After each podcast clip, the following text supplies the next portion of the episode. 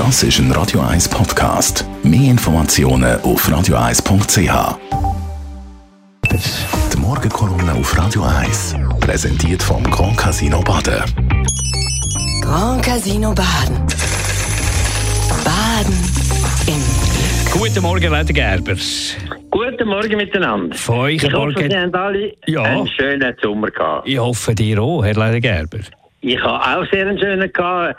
Er hat wohl wollen mit uns nicht allzu heiß, aber doch wirklich schön. Ein ernsthaftes Thema von euch, Getreideexport aus der Ukraine.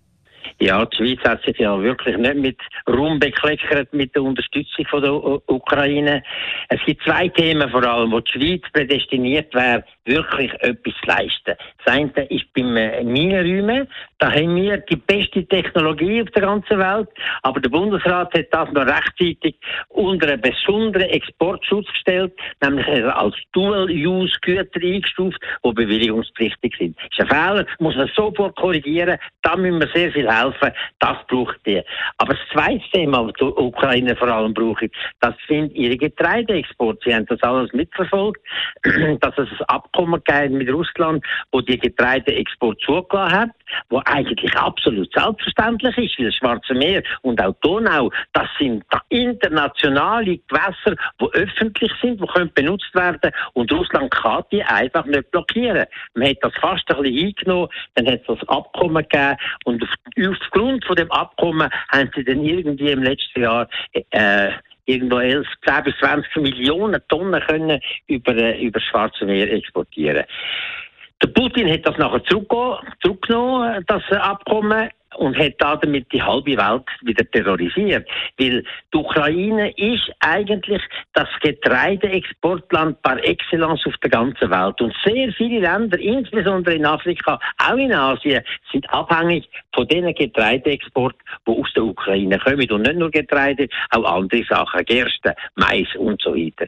Jährlich werden in der Ukraine etwa 50 bis 100 Millionen Tonnen von diesen Gütern äh, produziert und sie sind darauf angewiesen, dass man das ausführen kann. Russland hat wirklich Millionen Tonnen von dem Getreide gestohlen, richtig gestohlen auf den Feldern und selber verwertet. Und da muss jetzt einfach etwas gehen. Und wenn sie weiterhin den Terror machen mit dem Export, äh, dann muss da die, Euro die Europäische Union und die internationale Gemeinschaft muss da mal andere Worte reden. Könnt, sie können das nicht machen. Sie haben Verträge unterschrieben, sie haben Abkommen unterschrieben und das muss man einhalten.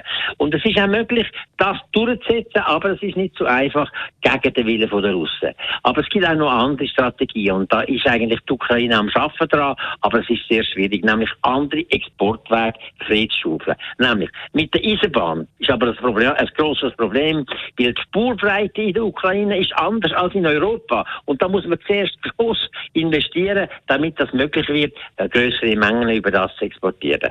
Zweitens, man könnte auch mit Camion, aber das ist sehr viel teurer und umweltmäßig nicht sehr erf- erfreut, äh, nicht sehr erfreulich, aber es ist möglich, man kann dort eine weitere Schiene aufmachen.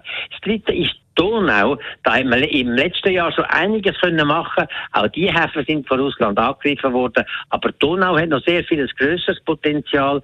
Aber jetzt gerade bei dem niedrigen Wasser ist es sehr schwierig, Schiff, größere Schiffe zu beladen dort und ist darum auch begrenzt. Und das Letzte ist Flugtransport. Das ist sehr teuer, aber es ist möglich. Und eine äh, Frachtrate mit Frachtflügen ist vielleicht hundertmal höher als auf der Straße oder respektive als im Schwarzen Meer. Aber das muss man machen und die EU und die Schweiz können da auch einen Beitrag leisten. Ich soll sagen, Russland, wenn du den Terror machst gegen die ganze Welt, dann tun wir unterstützen, dass die Exporte möglich sind und wir werden die Mehrkosten dir mit neuen Sanktionen anlasten. Anders geht es nicht mehr und eine andere Sprache verstehen die nicht. Danke vielmals. Die Morgenkolumne vom Elmar Ledergerber gibt es zum Nachlesen auf radio1.ch. Die Morgenkolumne auf Radio 1.